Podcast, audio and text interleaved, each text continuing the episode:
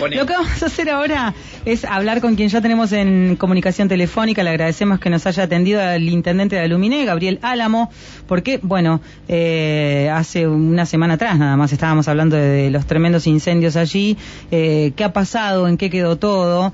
Y bueno, sobre todo con eh, lo que ha declarado el gobierno nacional, ¿no? La emergencia ígnea ya en todo el país. ¿Cómo ayuda esto a, la localidad de Aluminés? Lo que le queremos preguntar a Gabriel Álamo. ¿Cómo le va? Muy buenos días, Alejandra y Emi. Los saludan desde Radio Cumbre.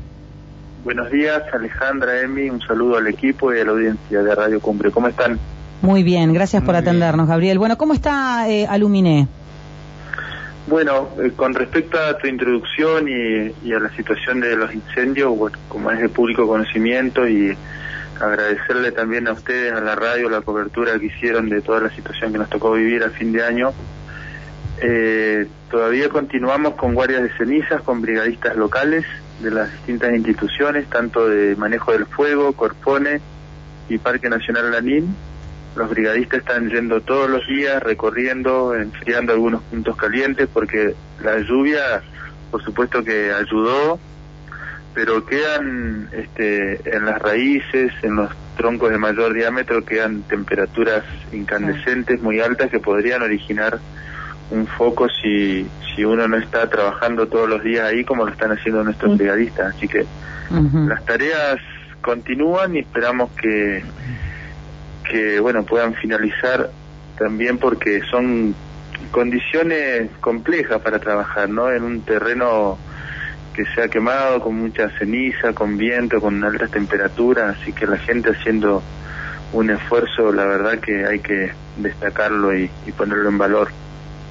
Sí, la verdad, este, bueno, nosotros desde aquí veíamos y siempre, por supuesto, íbamos también este, tomando contacto con, con la gente de, de la ciudad como para ir este, actualizando datos, ¿no? Y, cuánta gente, no solamente este, los, los bomberos, este, sino la gente de la ciudad y gente que de, de la provincia eh, se solidarizó con, con, con toda la, la ciudad. ¿Esto ustedes lo, lo sintieron así también? Hablo de la solidaridad en este caso. Sí, sí, sí, por mm. supuesto. Creo que es, eh, bueno, en estas situaciones la gente, la comunidad, eh, busca maneras de, acompañar ese esfuerzo, de colaborar, y la solidaridad apareció rápidamente, no solo en Aluminé, sino en otros puntos de la provincia, mm. y se han recibido donaciones de la gente que se fue organizando, algunos organizados en alguna institución, como alguna fundación, pero otros vecinos que se autoconvocaron, por denominarlo de alguna manera, y que llegaron con ayuda y acompañamiento a los, a los brigadistas que estuvieron haciendo el esfuerzo por, por tantos días, ¿no? Hombres y mujeres, que también hay que decirlo. Hablamos mucho de los brigadistas y quedan invisibilizadas las mujeres que también estuvieron ahí al lado de los hombres, trabajando en las distintas cuadrillas, así que me parecía también importante destacarlo y decirlo ahora que vos me estás dando esta oportunidad. Intendente, ¿qué, ¿qué, se sabe de la situación? Si hay evacuados, si hay familias que, que tuvieron que, dejar sus casas, ¿Qué, ¿qué, podemos informar respecto a esto? No, se perdieron algunos puestos de veranada que afortunadamente estaban deshabitados. Puestos de veranada son los que se usan en esta época del año justamente para llevar los animales en verano.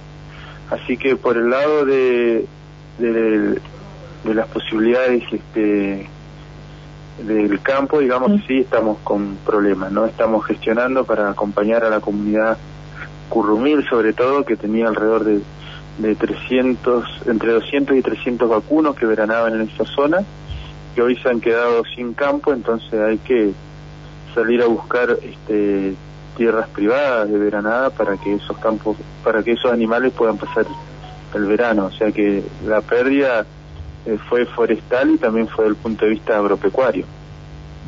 Ahora, eh, ¿cómo, se encara lo que viene del verano, intendente, teniendo en cuenta que eh, recién comienza, bueno, vamos atravesando la peor etapa de, calor, pero ¿cómo se prevé lo que puede llegar a venir? teniendo en cuenta esta experiencia tan negativa que tuvimos, por ejemplo, con, con el tema de los incendios?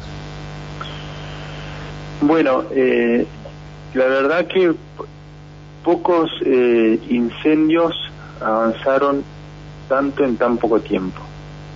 Es decir, cuando el foco se inició el 17 de diciembre, en un periodo de 48, de 72 horas ya teníamos consumido más de 2.000 hectáreas.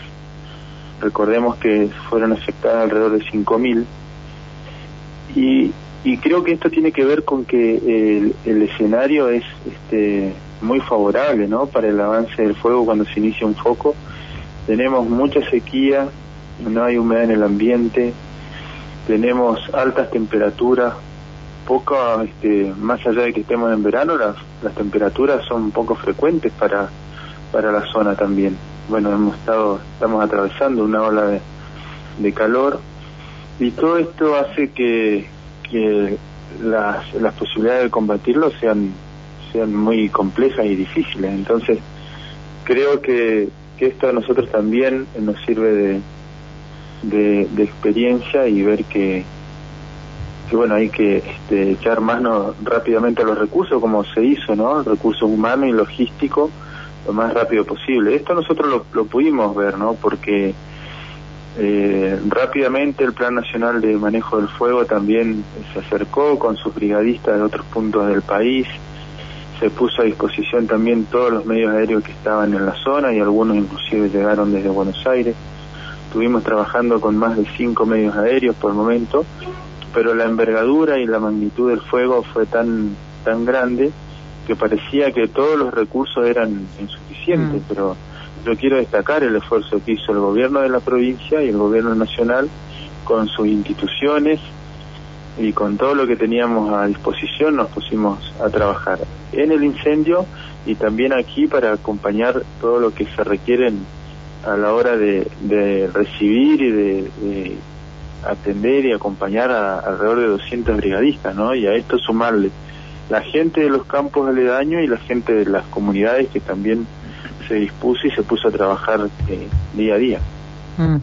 Eh, Gabriel, ¿cómo, ¿cómo sigue esto ahora? ¿Cómo se plantea? ¿Cómo, cómo ayuda eh, el planteo del Gobierno Nacional, la declaración de la emergencia ígnea?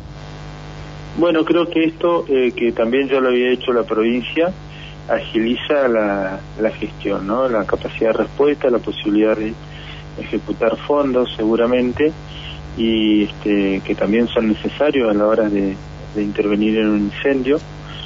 Y, y, creo que en Aluminé todo lo que estuvo a disposición y lo que no estaba cerca también se gestionó y, y llegó rápidamente. ¿no? Por supuesto que podemos decir eh, que hubiera sido distinto si esos cinco helicópteros lo teníamos aquí en el departamento de Luminé, pero eso es impredecible, o sea, no sabemos nosotros cuándo se inicia un foco, eh, pensemos también en la extensión de la provincia, eh, de la cordillera y de la Patagonia, entonces vuelvo a insistir con esto, que eh, en un incendio de tan grande envergadura pareciera que los recursos son insuficientes, pero también hay que decir que los esfuerzos hicieron y que si mm. no hubiera sido por el enorme esfuerzo de los brigadistas y por la respuesta de los gobiernos provinciales y nacionales, hoy quizá estaríamos hablando de otra pérdida, ¿no? Y no de, de 5.000 hectáreas. eh, ¿Se sabe todo, se, pudo saber el, el, origen, digamos, si fue... Sí, este, sí, el origen se supo el primer día, fue una tormenta eléctrica. Sí. Eh, cayeron dos rayos en, en Araucarias ah. y he sabido que esto puede, justamente por la, lo que hablábamos recién, ¿no? cuando quedan temperaturas incandescentes en la Araucaria, originan focos de incendio a 48, 72 o más horas, y eso fue lo que lo que originó el incendio, porque el lote 39 es un lugar donde no hay acceso de turistas, donde no hay acceso de los pobladores de las zonas aledañas, es un campo que administra Corfone, había una forestación de alrededor de 800 hectáreas y ahí hay recorredores y la gente de la comunidad Currumil es, eh, también lo utiliza para sus veranadas, pero no es un, bosque que tenga eh, utilidad frecuente de, personas, así que no hay ninguna duda que lo que originó el incendio fue la tormenta eléctrica que tuvimos hace eh, a fines de, de, mes de diciembre o a mediados de diciembre. Bueno, justamente ahí lo, lo, remarcaba. Hay zonas de, producción, hay zonas que tienen que empezar a, trabajar, a idear para, para recuperar, intendente? Sí, se, se va a trabajar en, en ver la recuperación, por un lado, eh, y principalmente de, eh, del bosque nativo, ¿no? Ver qué estrategias y qué herramientas utilizamos para ir recuperando y esta zona y por otro lado el bosque implantado también alrededor de 800 hectáreas como te decía que se perdieron casi en su totalidad hay que ver qué es lo que se puede reutilizar de eso y qué es lo que el, trabajo que hay que hacer para, para recuperarlo bueno, eh, ojalá eh, están están con controles también, digo, bueno, con los turistas y esto, me imagino también el control de, de, las fogatas y demás, de lugares habilitados. Sí, que la gente... sí tenemos eh, fauna que recorre, gente de la Corporación Pulmarí que también recorre mm. su jurisdicción, hay recorredores también en las comunidades mapuches también, hay gente que está recorriendo sobre todo para llevar a la concientización y a, la responsabilidad en el uso de, de los bosques nativos, ¿no? Hacer fuego solamente en lugares autorizados si es necesario hacerlo, eh, tener precaución con los residuos, que no queden residuos tirados en el, en el, bosque porque una lata, un vidrio puede ser originador de un foco.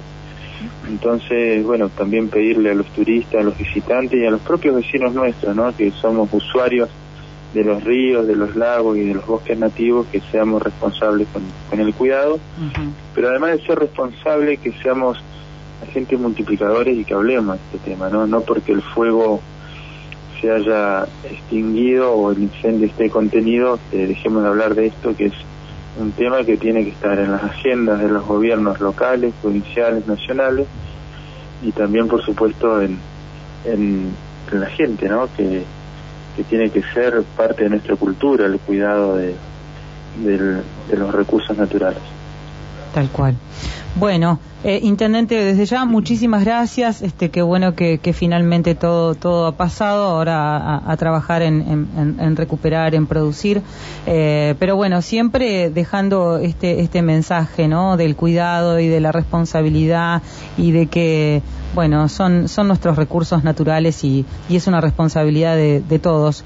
¿eh? Este, a todos nos gusta ir y disfrutarlos y este, quedarnos allí, pasear, eh, descansar, así es que, bueno, nuevamente el llamado a la conciencia en este sentido. Tal cual, bueno, vos lo dijiste muy claramente, así que te agradezco y aprovecho la oportunidad para este, invitarlos, ¿no? Que, mm. que, nos visiten, que en esta época del año el, departamento Luminé tiene mucho para ofrecer, para disfrutar en este entorno natural, así que muchas gracias a ustedes por el contacto. Gracias nuevamente, Gabriel. Hasta, hasta luego. Bueno, que tengan buen día. Gracias. Eh, el intendente de Luminé, Gabriel Álamo, charlando con nosotros y bueno, lo que quedó después de este gran incendio allí en la zona de, de Quillén, donde eh, se quemaron 5.000 hectáreas.